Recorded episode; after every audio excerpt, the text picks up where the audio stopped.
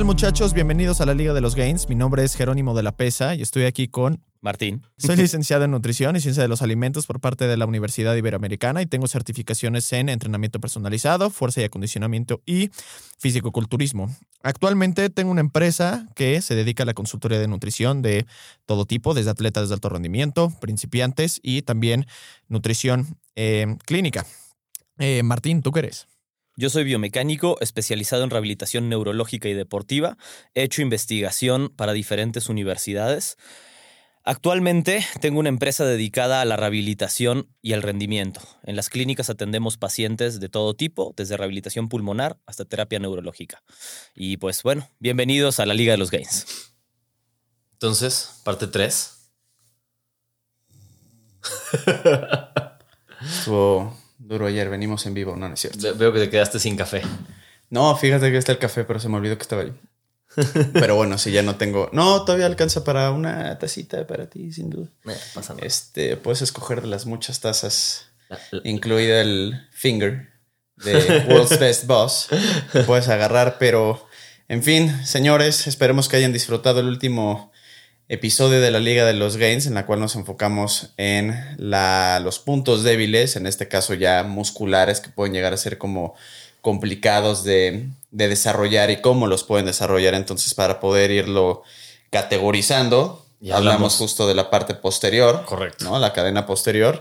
Y entonces el día de hoy me atrevería a decir que es lo que le interesa a casi todo el mundo, que es la parte anterior, el pecho, el abdomen, los quads, unos sabrosos eh, bíceps, pero si no, ma- si no mal recuerdo, hablamos justo de bíceps por un tema de pool Sí. la semana pasada, entonces tocaría hablar ahora de tríceps. Creo que sí. Sí, es un hecho, es un fact. Es un, es un hecho. fact, no hace falta corroborar. No hace falta corroborar.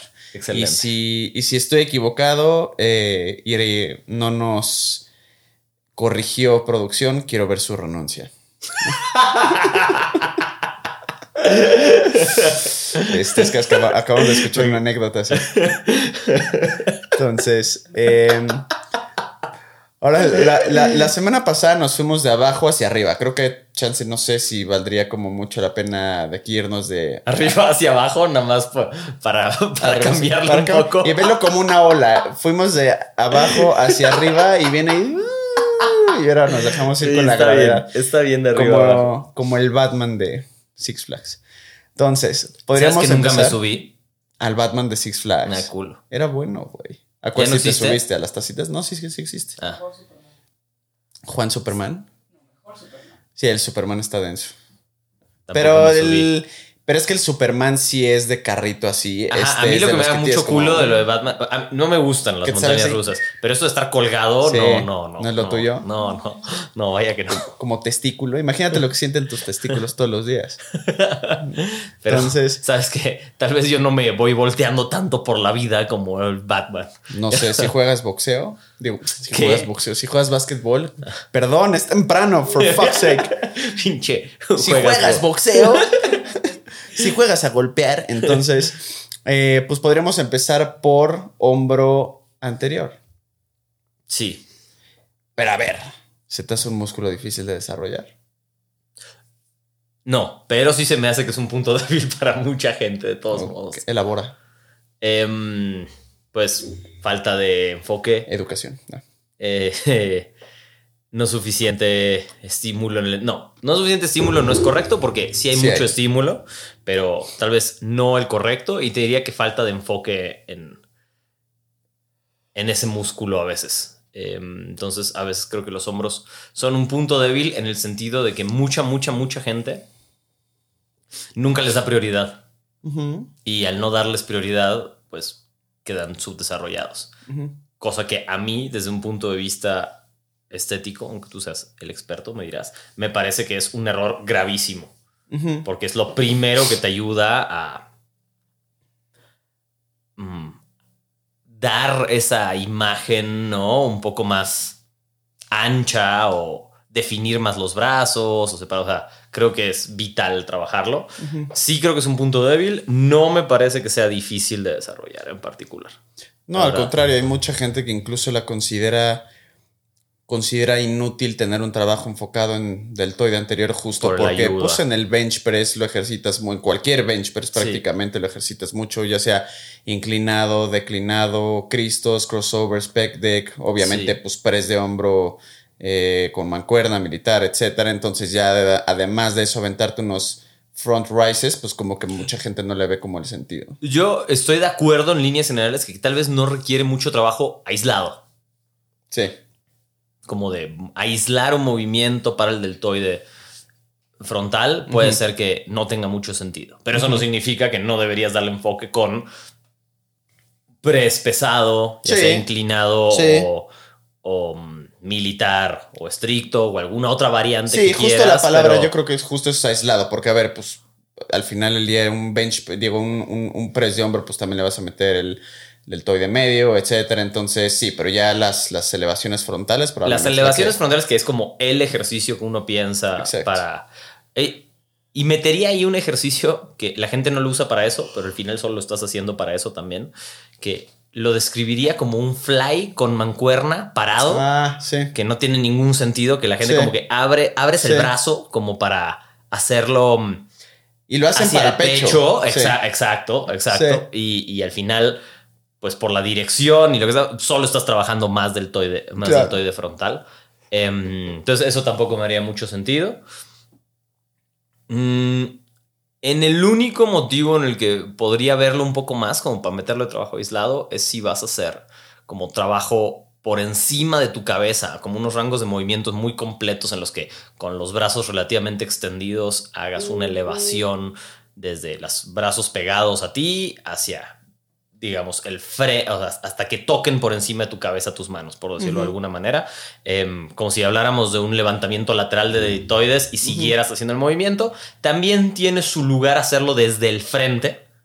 O sea, en vez de hacerlo lateral, hacer ese movimiento desde el frente. Sí. puede tener eh, algunos beneficios en cuanto a generar estabilidad en el hombro, sobre todo si no estás haciendo una estupidez y aventando el peso y tratando de llegar ahí, sino con un peso muy controlado y que no cause nada de dolor, trabajar en fortalecer ¿no? el manguito rotador y todas esas estructuras pequeñas, donde yo sí veo sentido agregar ese trabajo directo aislado por encima de la cabeza, tanto desde la posición de levantamiento lateral como desde el levantamiento frontal, pero es un mm, fin muy específico, vamos, ¿no? Claro. Y, mm, y sí necesitas la consideración de que no es un ejercicio para hacer trampa, no es un ejercicio para cuánto puedes cargar, es para controlar, no debe doler en líneas generales porque si no solamente sí te vas a irritar los hombros mucho, ¿no?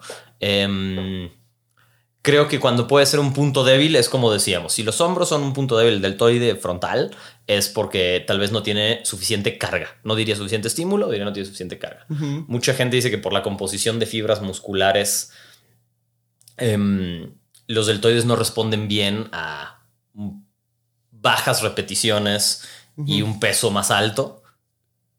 Yo no estoy tan de acuerdo. Yo tampoco, y más bien creo, yo, si, si, si utilizara ese argumento, más bien, si utilizara ese rango de repeticiones bajo cierto argumento, sería más bien la compensación con otros grupos musculares con los que pues tendrías que estar cargando ese Sí. peso tan elevado, especialmente las elevaciones, o sea, y especialmente un vuelo posterior. Un vuelo posterior con mucho peso es casi inútil. Sí, de acuerdo. Yo estaba pensando más en un press. No, Como un press al como- contrario, creo que se debería de Como que si me dicen, no, a- el press, que los deltoides no responden bien, entonces el press igual hazlo en 20 repeticiones, Ujú. 15 repeticiones, nunca como, no, ¿por qué no podría ser 5? O sea, Claro. yo creo que sí responde bien. De Claro. hecho, si tú ves a, em, atletas con cierto enfoque de fuerza, suelen tener los deltoides bastante desarrollados, aunque no hagan em, movimientos en repeticiones tan altas. Ujú. Discúlpenlo, Sorry. todavía no aprende. Very sorry. Vas a tener que terminar pagando tú el Cloud Lifter. Ya O sé. como sea que se llame eso. ¿Sí se llama así? Sí, Cloud Lifter. Cloud Ifter. Lifter. ¿Cuánto cuesta? ¿Ocho quién? No, no, no. Me va, me va a cuidar más. Eh, mm, entonces. Mm. eh, 4 y 4. sí, ya, ya estamos a medias.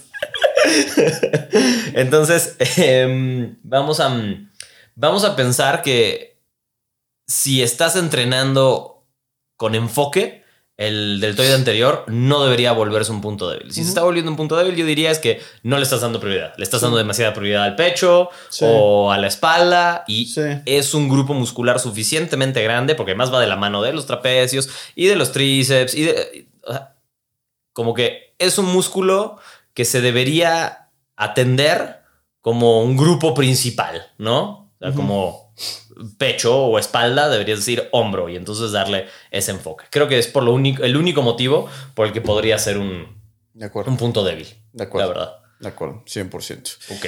De ahí nos bajamos a los senos, Sí. que sí puede llegar a ser un punto débil Correcto. en muchas personas. Y en muchísimas personas. Sí. ¿Tú crees que hay un factor genético importante? Inserciones. Eh, Sin duda sí, sin duda sí, y hasta no muy, hasta recientemente eh, también he pensado mucho en un tema de, eh, digo, a ver, aquí también te estás, me, me- me- estoy metiendo a, a terreno un poquito nebuloso también, porque en teoría, por ejemplo, justo hace no mucho este eh, Greg Nuckols subió un artículo en el cual cuando tú estás haciendo un bench press, ya sea inclinado o horizontal, y estás ejercitándote con mancuernas Ah, y estás ejercitándote a un 75-70% de tu repetición máxima, hay una mucho mayor activación de pecho eh, sobre estar ejercitándote con una carga mayor del 80% Pues sí, porque para hay arriba. mucho tríceps ayudando, Exacto. muchos deltoide ayuda, ayudando a Exacto. hacer el movimiento, las Exacto, escápulas tríceps, retraídas, ¿no? O sea, Y sí. que pudiera eso también estar causando que la gente no tenga un desarrollo, eh, o sea, tanto desarrollo en el pecho. Y además porque es casi, casi que por excelencia el ego lift. Ya el sabes, bench press el bench específicamente. press. Y además que. Pero además no suele ser con mancuernas el ego. O sea, el problema es que se hace con barra. Yo creo que el bench press con barra no es un buen ejercicio para desarrollar el pecho. O sea, no lo es. O sea, no, es, es el que más se usa y. Y Sí. realmente creo que está equivocado. Sí, O sea, es una mala opción principal. Estoy si me dices que va a ser con mancuernas, lo puedo entender más. Sí, sí, estoy de O acuerdo. sea, em, si lo estás hablando para desarrollar fuerza, eso es otra cosa, pero específicamente para desarrollo de masa muscular, que tu movimiento principal para el pecho sea un bench press em, flat, con barra, poco óptimo. ¿No? Empezando Useless. por el- el hecho de que las mancuernas permiten hacer un poco más este movimiento del que el pecho se ve beneficiado, en el que los brazos se abren y después se cierran al final del movimiento. Entonces, es, simplemente eso ayuda a reclutar mejor las fibras del pecho y estimularlas mejor. Em, Hay un primo tuyo justo, este bio- biomecánico, que dice que eso es una falacia completa y absoluta. Ya te imaginarás quién es el que se mete. ¿Pero por qué? A ver, me Eh, la verdad es que no me clavé en su video, O sea, sí. ¿no? Este, pero justo decía que porque pues al final del día el rango de movimiento sigue siendo el mismo y la activación sigue siendo la misma, entonces pues que realmente ambos dos eh, pues prácticamente son iguales, entonces ese mito de que con mancuernas estás activando mejor el pecho, estás logrando un rango de movimiento más completo y estás teniendo una mejor contracción, eh, no es verdad. Híjole, no. mm, Sí. dudoso. Me too. Este, Eh, pero bueno. En fin, En no fin. es el. Mi recomendación sería que como movimiento principal para el pecho sí utilicen un movimiento compuesto, no se vayan directo a los flies Sí. o a las poleas, pero algún press inclinado o em, flat en el que mejor se sientan con mancuernas es una mejor opción de movimiento principal. Ahora, es una realidad que parte de mm, los puntos débiles de- del pecho, digamos, eh, puede ser un factor genético de inserciones, tanto hacia la clavícula, ¿no? Como, o sea, hacia eso diría que no hay tanto que hacer, pero tampoco, o sea, con ciertas reservas. O sea, creo que siempre puede haber un, un trabajo en el que se pueda desarrollar, que no les recomiendo que empiecen a perder mucho tiempo desarrollando o buscando esto como cómo trabajo más la parte interna del pecho o la parte externa del pecho o la parte alta o la parte baja. Ahí sí es donde donde podría estar de acuerdo en que, pues no, eso no va a tener mucho sentido, porque esas separaciones que uno ve y dice, me gustaría que se separara más las inserciones del pecho, o sea, de mis pectorales en el centro o que esté más arriba, eso es siempre un producto del volumen total de masa muscular que tienes. Entonces, em, como que ponerse a aislar eso no me hace mucho sentido me parece más importante, de nuevo, el volumen total de entrenamiento y la intensidad y estar escogiendo ejercicios que permitan que ese volumen no esté pasando a la mitad de las repeticiones a los deltoides, la carga o a los tríceps, sino que realmente estés trabajando donde deberías estar trabajando. esa parte me parece clave como punto débil para el pecho. Em, sí, en este lado me iría un poco hacia el famosísimo mind-muscle connection. Creo que es importantísimo en el pecho, teniendo algunas reservas de cosas. O sea, no sirve escoger ejercicios que em, van a tener un mind-muscle connection alto simplemente porque estás forzándote a tener una contracción máxima solo por la posición. Voy a poner un ejemplo, un pinch press. ¿No? dices, oye, es que es que no sabes cómo lo sienten los pectorales. Claro, lo sientes porque el hecho de juntar tus manos contra un disco y apretarlo con todas tus fuerzas obliga a que haya demasiada, que haya tensión. Claro. En, pero no estás estimulando tanto porque al final te estás viendo muy limitado por lo que tus dos manos pueden detener.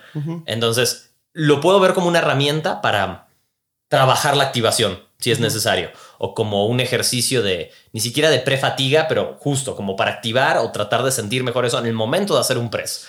Em, pero simplemente porque se siente la contracción en, en los pectorales no significa que ese ejercicio está siendo óptimo, sobre todo si es un ejercicio que no se puede cargar, en el que estás usando muchísimo menos peso que en otros ejercicios que podrías usar y que el factor limitante no suele ser la fatiga o la fuerza de tus pectorales, sino alguna cosa aledaña complicada, ¿no? Entonces, eh, por ejemplo, el, el, Hex Press con Push es un ejercicio que a mí siempre me gustó, em, pero después me di cuenta que me gustaba porque me servía como un ejercicio de activación. Si lo hacía primero, me funcionaba mejor para después hacer un movimiento como un press inclinado y sí lograr sentirlo más en el pecho si eso era lo que, si eso era lo que necesitaba.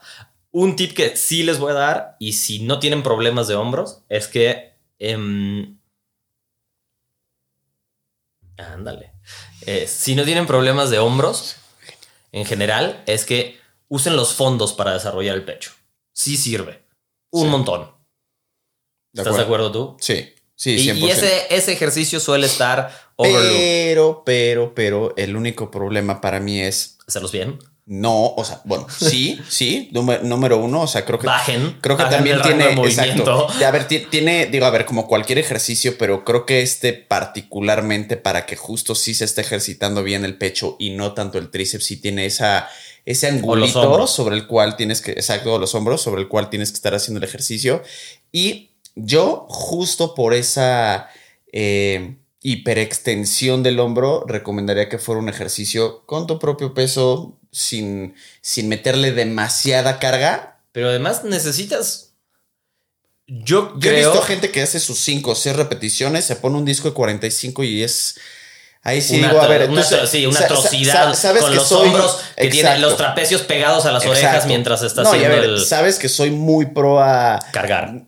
deja tú a cargar, sino que ningún ejercicio es malo, pero a ese, así como un remo vertical, no le metería un peso estúpido. O sea, me explico, o sea, también para no estarle metiendo demasiada presión justo además, al, anterior. De acuerdo, de acuerdo completamente. Pero además a los fondos y a las barras en particular, si no eres una persona extremadamente delgada, te diría que tienes mucho que sacarle. Sí.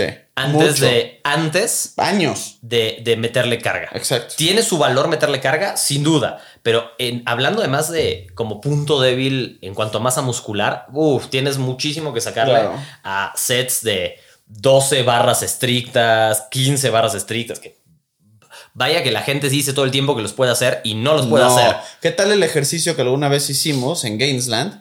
con este güey que estaba haciendo como los fondos como si no hubiera un mañana. Y justo a la hora de bajar le dijimos que se quedara dos segunditos ahí y a la hora de subir que contrayera justo el pecho, o sea, como que una extensión activación. completa. Quisiera una extensión completa. O sea, haz tu rango de movimiento sin apurarlo. Exacto. No rebotes. Entonces, eh, no uses momentum. Y al final, pues sabemos que los rangos muy hipertróficos son rangos altos muchas veces. Y a ver, Entonces, tienes mucho que sacarle. Si no puedes hacer. Y estoy poniendo un número arbitrario, porque hay mil mo- motivos por los que les pondrías Sí. peso antes de hacer eso. Pero Claro. en cuanto a masa muscular, porque antes de ponerte a cargar, asegúrate que tu técnica esté muy bien al hacer fondos, antes de ponerle peso extra. Y fíjate que puedes hacer unas excelentes 20 repeticiones. Exacto. Ajá. 20, Bien 25 hechas. repeticiones y una vez las hagas, bueno, Y ya. eso le estás sacando mucho provecho en todo el tiempo en el que llegaste a esas 20 repeticiones. Y son años de eso, o sea, no es como de, ah, sí, en tres meses. No, o sea, En sí, general, es no. un buen rato. Eh, En general, no. ¿Y tú crees que lo puedes usar como un movimiento principal para pecho los fondos? ¿O para un día de A ver, de que puedes, puedes, pero creo que le puedes, le- le- le- yo le sacaría más provecho a un, a un bench, A un press, bench press. inclinado especialmente. A mí es lo que más me ha funcionado los fondos. Es lo que ¿Es más, lo que más te ha funcionado? A mí sí, a mí sí. Digo, también los programo por épocas, porque eh, no me gusta programarlo demasiado cuando estoy poniendo más, em, digamos, levantamientos de tipo olímpico por el desgaste de los hombros. No me gusta meter los dos juntos eh, o, o con mucho volumen los dos. Pero a mí me han funcionado mucho para el pecho y para los tríceps. La verdad es que sí, Sí, funciona, tríceps, sobre sí. todo cuando te dedicas a hacer eh, como ese volumen alto. Al ser un ejercicio compuesto, igual te vas a lograr recuperar en líneas generales. Em, entonces, la ve- desventaja que tiene es que, de nuevo, es un ejercicio bastante compuesto. O sea, sí involucra más, te diría, los tríceps, o puede involucrar más los tríceps dependiendo de con qué mecánica te estés acomodando, ¿no? Y los hombros, que lo que puede ser un bench press con mancuernas. Sí. Em, Yo lo utilizo, si lo llegara a utilizar, lo utilizaría, digo, no es que esto tenga un beneficio, pero pues digo, al final del día alternativas y te pueden llegar a dar más dinamismo a tu entrenamiento, pero un ejercicio eh, de pre-exhaustion, ya sabes, o sea, de pre-exhausto, le metes varias repeticiones ahí, te avientas 3, 4 sets de 15, 20 o hasta 25 si, si, si, Che, si, si puedes, ya sabes. Y literal, o sea, le metes y luego ya le metes ejercicios más pesados.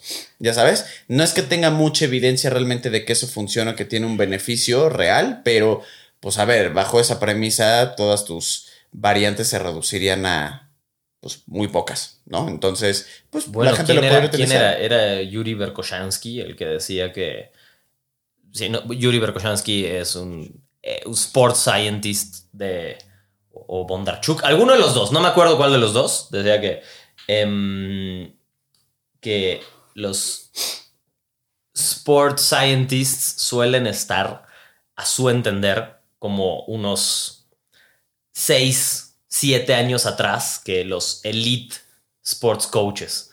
Em, y vaya que este tipo era uno de los mejores y de los primeros grandes científicos en cuanto a ciencia del deporte que, que hubo y que hay. Mucho de lo que hizo fue revolucionario. Y él mismo decía que y él era alguien que solía estar no solo en el laboratorio, sino en la, La cancha, práctica, en el sí. gimnasio, en la para, para poder hacer un poco em, estas pruebas que requieren después tiempo para demostrarse, ¿no? Sí. En, un- en un laboratorio.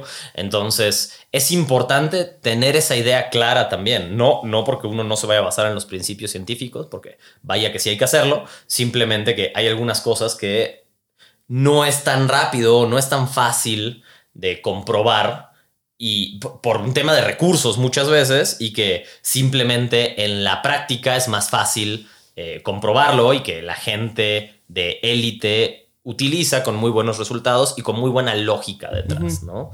Eh, con muy buena aplicación de la ciencia, si lo quieres ver así. Em, yo agregaría, si es un punto débil, sí buscar el movimiento aislado que te funciona bien y poner un volumen adecuado en el pecho. Si es un fly con mancuernas, adelante.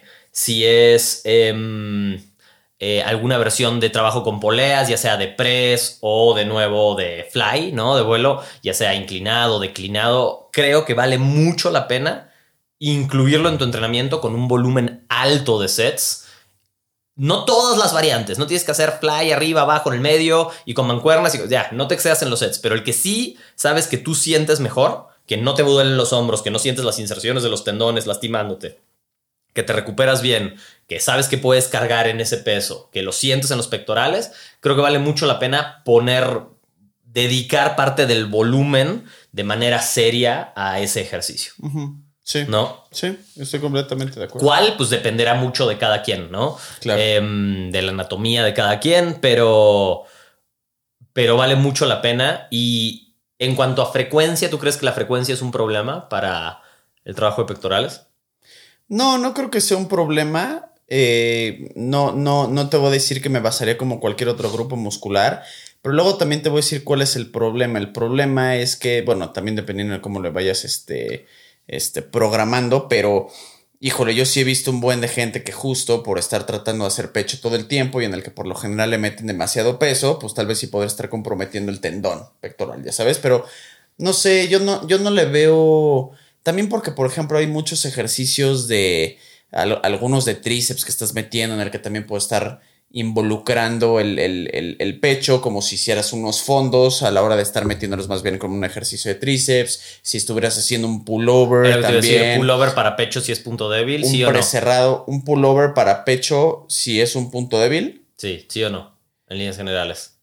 Yo sí, a ver, si es un punto débil, para como generalizarlo, yo trataría de, dentro de ese grupo muscular, ejercitarlo en la mayor cantidad de planos y movimientos posibles. O sea, darle como un all around desde, pues justo una... eh, un pullover, los crossovers hacia arriba, hacia abajo, el bench press con mancuerna, tempos, Smith, propio peso, o sea, en grupos musculares que llegan a ser puntos débiles, yo la verdad es que mientras más amplio sea tu repertorio, para mí mejor. La neta. Ok. Ok.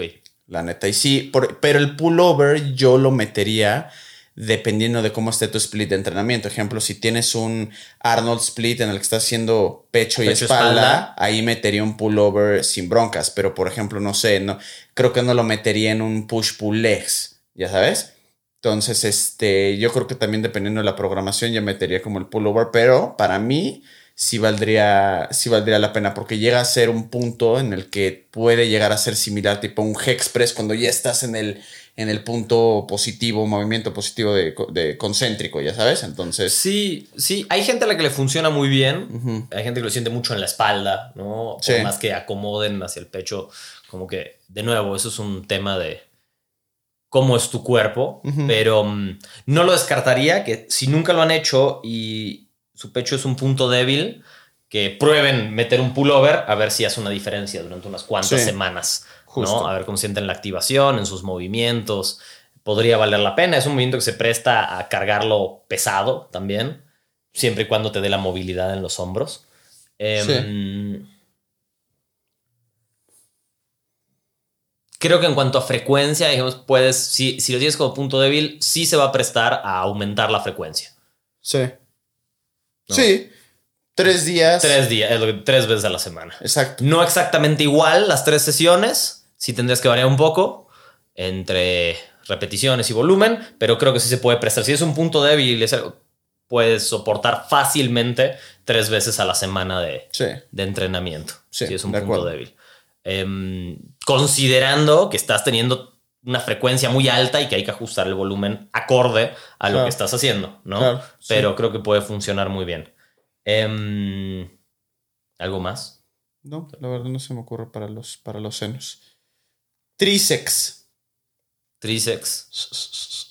Es el músculo, si quieren brazos grandes, es el músculo que les Más va importante. a dar el brazo grande. No es bíceps, Por es el tríceps. Es más grande que el bíceps y es realmente lo que les va a dar esa, ese tamaño sabroso y grandote. Yo, igual que con el del tal anterior, creo que si los tríceps son un punto débil es porque no lo estás entrenando.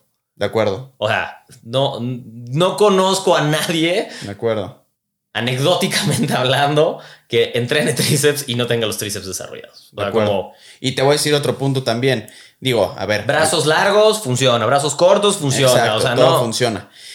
Y yo le diría a la gente que tuviera un pequeño, que tuviera más enfoque, es decir, dos terceras o tres cuartas partes de su entrenamiento, o al menos la mayor parte de su entrenamiento de tríceps, sea una extensión de tríceps tras nuca.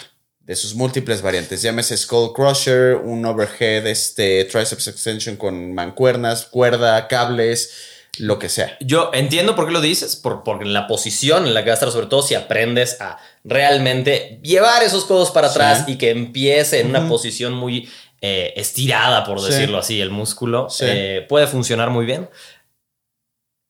Creo que el único detalle ahí es no tener problemas en los codos o en los hombros. Justo. Porque esa posición sí es desgastante Sí. y si tienes una lesión recurrente o un problema que tienes que atender y no lo atiendes primero, solo vas a estar sintiendo como ese codo, ¿no? Ese tensión cada vez que lo haces o la presión en el hombro. O me- justo, o tal vez los hombros en un Skull Crusher pesado. Entonces, y, y ¿por, qué, ¿por qué pesado? Porque si van a trabajar tríceps y los consideran un punto débil, no se vayan solo por el volumen. Claro. Usen peso, usen También. peso, usen repeticiones bajas.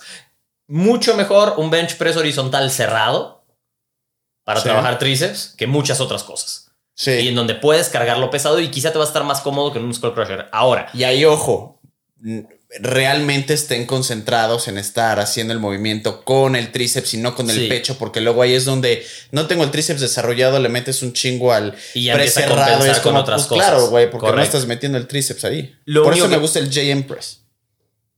Porque lo bueno, veo por qué. Veo por qué.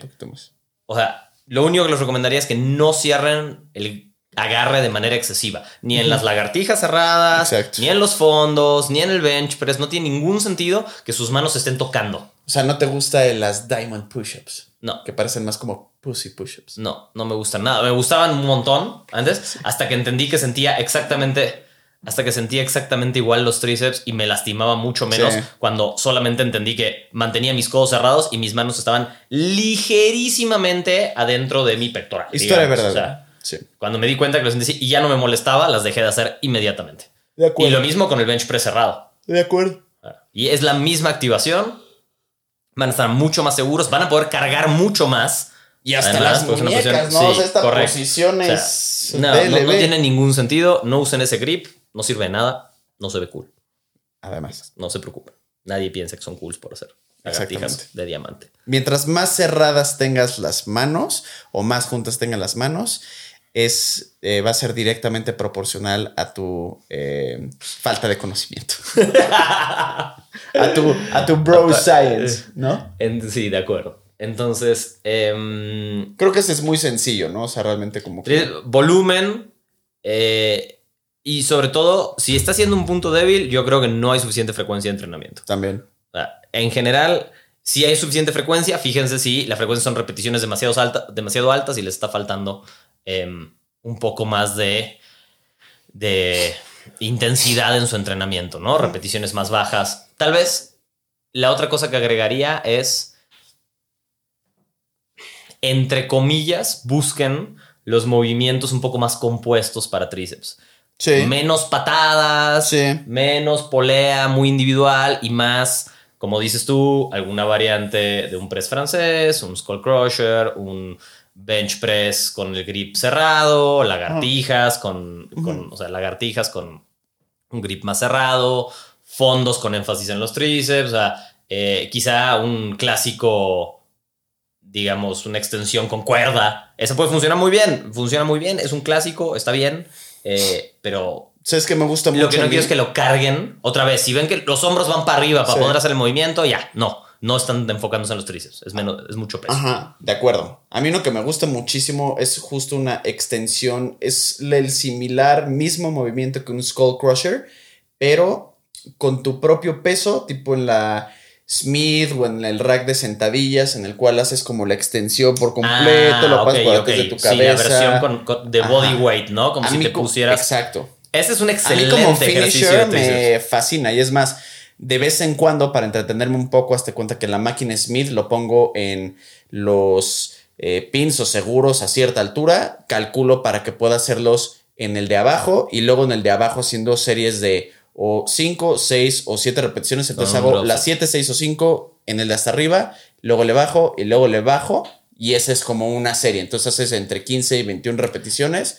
Ese es un excelente ejercicio. Es un excelente ejercicio. Sí. Creo que sirve para condicionar tendones, para ir trabajando en un rango de movimiento en el que te sientes cómodo, que de todos modos es efectivo y poco a poco ir ganando profundidad y va a tener transferencia a ese skull crusher o a ese press francés. Exacto. Em, Y como se puede prestar, digo, obviamente conforme van agarrando la resistencia y la fuerza, se puede prestar a repeticiones elevadas, pues no es como que estás comprometiendo tampoco muchas articulaciones. Especialmente el hombro para mí ahí justo. De acuerdo. Del, del skull crusher, ya sabes. De acuerdo. Creo que em, en movimientos de tríceps, otra cosa que nada más que vale la pena considerar si es un punto débil es que mucha gente se da a la tarea de buscar ese stretch en el inicio, pero muchas no veo el lockout total. Sí. Y en los tríceps es bien importante porque ahí está trabajando toda la musculatura para hacer ese, esa extensión final de codo. Sí. Entonces, extiendan su codo, no se queden con un poquito de flexión. Es que para mantener más la, la tensión muscular, en ese caso, vale mucho la pena extender completamente,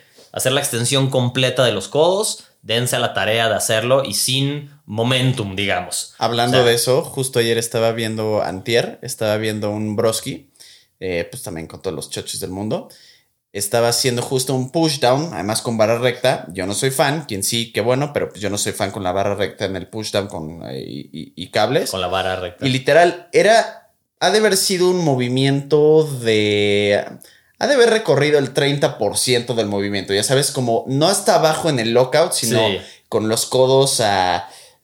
Pues, ¿qué te gusta? No sé, 140 grados, ya Ya. sabes. Y luego subiéndolo poquitito abajo de 90, como a 100 o 95, y así. ah, ah, ah, ya sabes, con sí todo el rack y es como de, güey, useless. No reps, zero reps. Ya Sí, sabes. mejor, si acaso, al revés. Del si vas a hacer parciales, es del Exacto, otro lado. O sea, exacto. poniendo el ejemplo de un fondo, si vas a hacer parciales para tríceps, ¿qué haces? Haces la extensión completa, el inicio del movimiento, flexionas poco Sí. y vuelves al inicio del, mo- del movimiento con la extensión completa. Exacto, exacto. O sea, al revés no tiene ningún sentido. Este men estaba como en medio, ya sabes. Sí, sí. Entonces, no, para los tríceps eso no tiene ningún sentido. Em, de acuerdo. Zero reps. Sí. Zero. ¿Ubicas a ese güey? Zero. Al no. que les grita Zero con las recompilaciones de Ah, una no. Está muy chistoso. lo No, pero ¿qué tal el italiano este? Tú me has mandado videos del italiano este que, que hace como parodias de absolutamente todo no lo es que tiene que italiano, ver en el entonces te gym. hablas de Don, Don- Don Massetti. Ándale, ese güey. ese güey. El de Bro Science Life. Exacto. Ese güey es, es una increíble. joya, una belleza. tiene muy buenos videos. Em, luego, abdomen. Abdomen. No lo considero un punto débil. Casi nunca. Solo en un tema, solo, ojo, no en un tema de desarrollo muscular.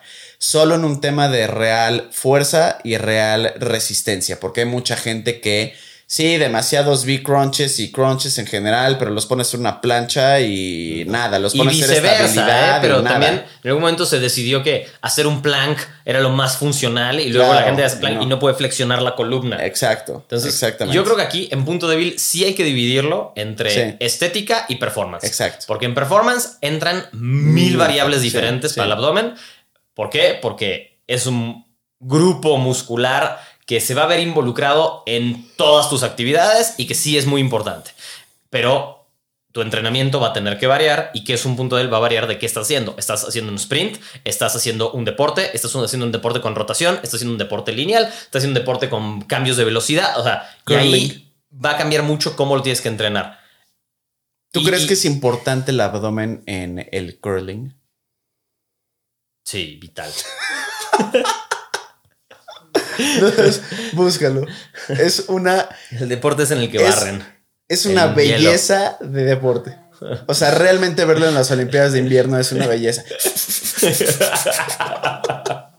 Em, sí, supongo que Es sí. toda una ciencia, nunca he jugado güey, no curling. La verdad es que desconozco un poco de.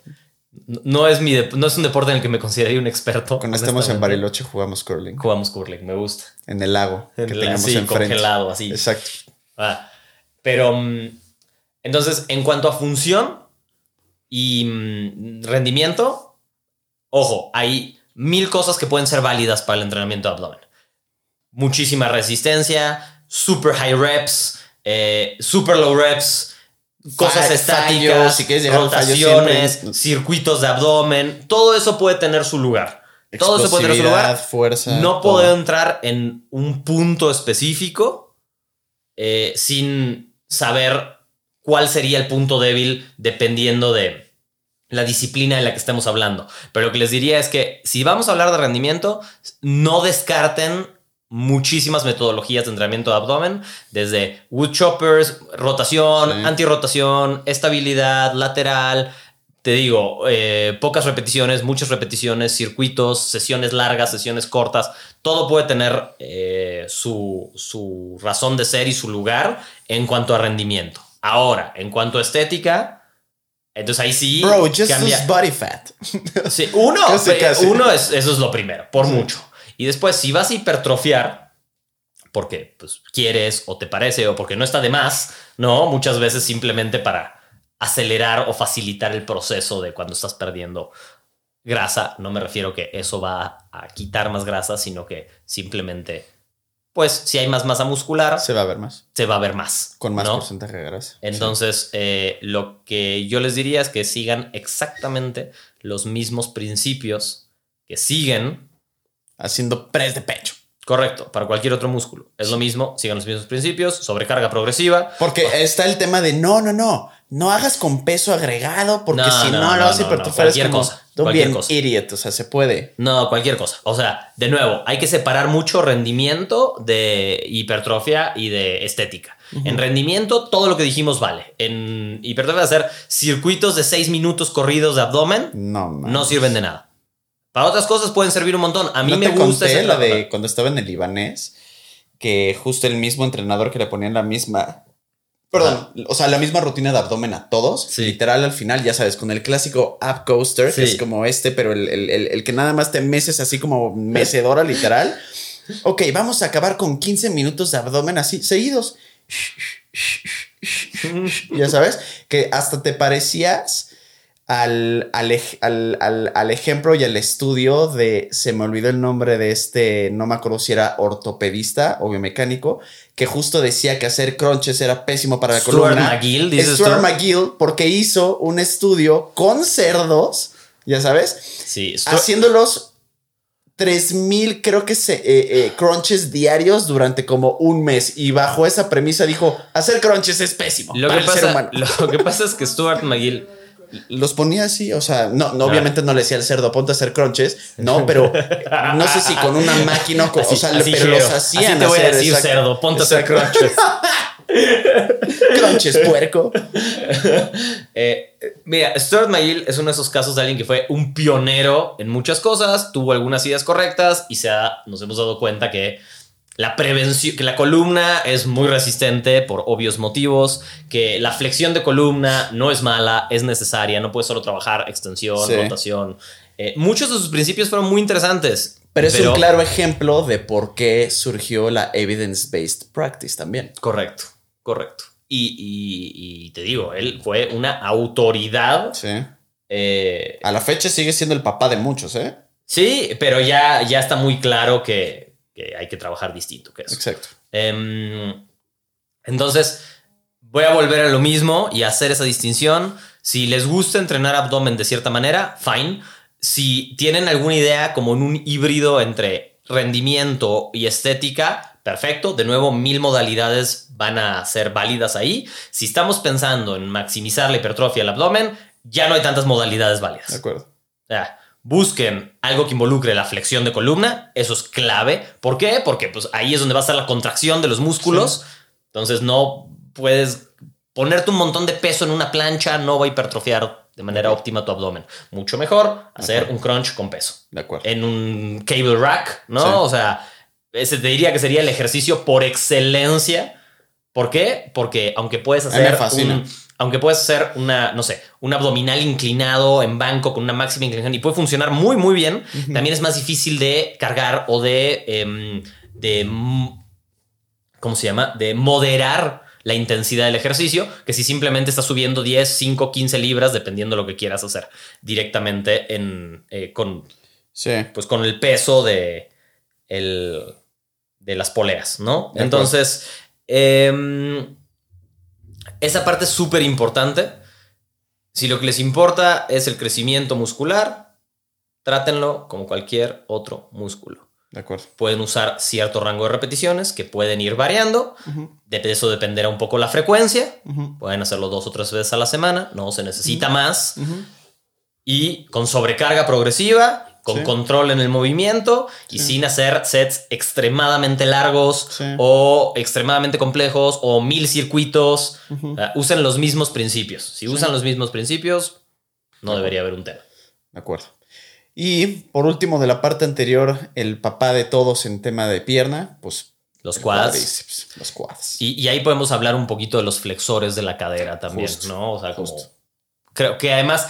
En el abdomen también están involucrados, pero creo que vamos a meterlo hacia el lado de las piernas porque Exacto. para la mayor parte de la gente va a ser más sencillo, Exacto. ¿no? Como va a tener más sentido De eh, hablar de eso de ese lado. De acuerdo. Entonces, em, ok, Para empezar, quiero empezar, valga la redundancia, con no, no tienen que hacer sentadillas a la fuerza si quieren quads grandes. No es verdad. pero no está de más. No está de más, pero si tienen problemas de espalda, no les acomoda, brother, puedes hacer un leg press bestial, puedes hacer un hack, hack squat, squat. bestial, puedes hacer unos muy sabrosos desplantes también. Sin duda, si lo sabes. ¿no? Sí, sí. Y mm, luego está. mm, aquí me está saliendo un flow ah. que no conozco. O sea, se me fue el nombre de esta máquina. Siempre se me va. También llamada coloquialmente la sentadilla de helicóptero. Ay, cabrón, eso me suena a una posición sexual. Y ya se te ha acusado de posiciones sexuales en, el- en- en los ejercicios, güey. ¿Cuál, güey? ¿No es la, senta- la sentadilla perfecta? ¿Cuál? No, es que ¿Cuál es. Te lo voy a describir. Entonces, estás. Piensa en un hack squat. Ok. Un poquito, pero tú vas a tener el- los pies hacia el frente. Sí. el peso de la máquina Sí. aquí atrás y el ángulo en el que vas a flexionar te va a comprimir Ah, adelante y ya luego lo sé. vas a... Ya, ya sé cuál es. Sí, ya sé cuál es. Esa máquina es la... casi nunca está en ningún lado, pero Sí. vaya que esa cosa sí Ya está es. excelente para trabajar sentadillas, el patrón de sentadillas, fuerza, masa muscular en los quads. Sí. El error ahí es que mucha gente no va a- al fondo, que es donde Sí, tiene no, que trabajar, exacto. se mantiene en la primera mitad.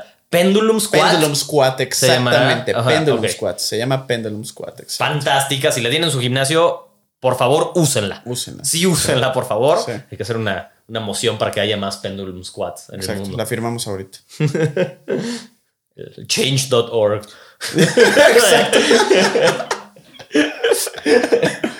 Em, continúa, por favor. O sea, justo ese, ese tipo de, de- de maquinillas. Ahora aquí, eh, si tienen un belt squat también. Pero, y aquí Sí. también yo haría, por ejemplo, igual mucho énfasis, porque sí puede llegar a pasar, que acuérdense que el cuádriceps se va a desarrollar de manera completa también dependiendo del stance que manejes. Un wide stance, un narrow stance o simplemente una eh, posición normal con las piernas o los pies a la altura de tus hombros, creo que también es una muy buena manera de desarrollar el cuádriceps por completo. Estoy, estoy, estoy de acuerdo completamente. Tengan en mente que eso cambia mucho, de nuevo, de sus largos, Sí. ¿no? Pero, ¿por qué pasa eso? Porque simplemente uno facilita más que otro que se involucre la cadera. Justo. y que, que se vuelva un movimiento más de hinge y no un movimiento. Yo diría que la clave de lo que estás diciendo tú, si te entiendo bien, es la verticalidad en el movimiento. si estamos hablando en un patrón de sentadilla, Claro, por ejemplo, claro. va a ser vital para reclutar a los cuádriceps y no tanto. Y te va a forzar a la técnica también. Claro, porque. Pero para eso necesitas, por ejemplo, muy buena movilidad en los tobillos. Justo. Eso es muy importante. Justo. En la cadera para que para la apertura un poquito, pero en los tobillos es muy importante Sí. eh, eh, simplemente para que no te desbalancees, ¿no? Sí. Y puedas repartir bien tu peso.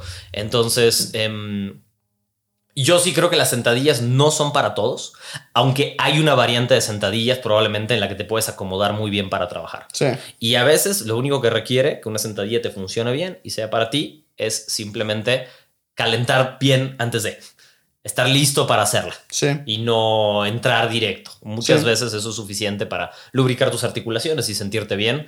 Estoy de acuerdo contigo, no se necesita una sentadilla. Sí. Em, Sin embargo, aprender a hacer una sentadilla con una buena verticalidad, creo que sí te va a dar herramientas correctas para desarrollar Estoy los cuadríceps. Sí, son tu punto débil. Si no son tu punto débil, seguro ese no es un problema. Sí. ¿Me explico? Sí. Pero si son tu punto débil y además te das cuenta que sí es un problema, que un goblet squat te cuesta un montón, que un front squat te cuesta Claro. un montón. ¿Me explico? O sea, que Claro. siempre estás en esos movimientos Sí. de bisagra. Que el leg press, em, que el leg press lo sientes mucho la presión en el glúteo, no lo puedes sentir. O sea, que el leg extension te duelen las rodillas. O sea, si todas las cosas que involucran a los quads te generan problemas de una forma u otra, no los puedes activar, algo te está diciendo que no solo estás débil, sino que hay algo que corregir, Sí, ¿no? de acuerdo. O sea, que realmente hay algo que corregir em, en cuanto a movimiento, tal vez, Sí, de para poderlo empezar a lograr esa activación. De acuerdo. Puedo entender que una variante no te funcione, Sí, pero ya si todas, todas las que involucran los cuadris te están generando problemas, sí, algo ahí hay que empezar a hacer regresiones, exacto. elevar los talones si es necesario, trabajar en una rampa, trabajar asistido, ganar profundidad. Creo que una buena clave, aunque no sea el punto en el que más se trabaja, pero una buena clave para empezar, si es un punto débil, es hacer un assessment de, puedes hacer unas cuclillas profundas sin asistencia, con los talones apoyados. Sí, Sí, ok, hay que ver, si sí puedes, entonces hay que ver si te está faltando volumen de entrenamiento en los quads, si hay algo más. No puedes, primero trabaja en eso. sí, Y ya que tengas esa movilidad y tengas la capacidad de hacer eso sin dolor y con los talones apoyados y poder mantenerte ahí, entonces casi seguro que va a tener una transferencia a que las otras cosas que hagas de cuádriceps ya empiecen a funcionar en el lugar correcto, en vez de nada más forzarte a reventarte las rodillas Sí. mientras estás o la espalda baja mientras estás tratando de hacer algo. Sí. Eso, eso sería como mi recomendación para ese lado, ¿no? ¿Te hace Sí. sentido? Sí, me hace sentido por completo, 100%. Ahora, otra cosa que puede pasar a veces es la descompensación de eh, aductores, abductores o flexores de la cadera, ¿no? Sí. Que muchas veces pues no los entrenamos de manera directa o no los entrenamos de una forma similar a cómo entrenamos eh, otras partes del cuerpo y puede pasar lo mismo de ciertos desbalances. Entonces, ¿qué va a causar? Eso lo que va a causar en general es unas caderas tensas, por decirlo de alguna manera. Y entonces va a limitar la apertura y Sí. va a volver a pasar el mismo tipo de problemas o... em, simplemente es un punto, hay, hay tanta diferencia entre la fuerza de uno y otro que tienes un punto tan débil que te pone una limitante para hacer los movimientos, tanto en rango de movimiento como en carga total, ¿no? Entonces, em, para flexores de cadera, creo que sí vale la pena el famosísimo reverse squat Sí. con ligas o trabajo de flexores de cadera en general. Si los cuadríceps son un punto débil, creo que atender los flexores de cadera puede ser también una solución para empezar a trabajarlo. De. Fuera de eso, yo diría que los quads se prestan a muchísimo peso, a muchísimo volumen, a muchísimas repeticiones. De acuerdo. Puedes hacer Hay casi lo que variante, quieras y sí. te va a funcionar bien variante. una vez que estás sano, una vez que dominas el rango de movimiento o dominas esa verticalidad de la que hablábamos. Entonces, casi casi date como quieras y te va a funcionar para, Exacto. para los quads. No, o sea, Exacto. lo puedes ver en gente que hace una o dos repeticiones, quads gigantes. Sí. Gente que hace 50 repeticiones, quads gigantes. Sí. O sea, sí, sí responden muy bien Sí. a casi cualquier estímulo una vez que tu movilidad está en el lugar correcto, De acuerdo. diría yo. Completamente de acuerdo. Entonces, pues ahí tienen sus, sus, sus- sus puntos principales para poder este, tener el mejor desarrollo posible, no nada más de toda su musculatura, sino también de sus puntos debiluchos. Entonces, este, pues traten de aprovecharlos y pues a partir de ahí, lo que sea que prueben, denle su tiempo para probarle el tiempo. eh, Denle su tiempo para probar su tiempo. Denle tiempo para probar su tiempo suficiente dentro del tiempo que tienen para probar su tiempo dentro del ejercicio. Y pues para poder ver si su tiempo valió la pena de Claro. ser invertido Sí, o sí, si lo que probaste. Exacto. Y si no te da tiempo, pues bueno, ese ya no es nuestro pedo. Exacto. En fin, hasta luego.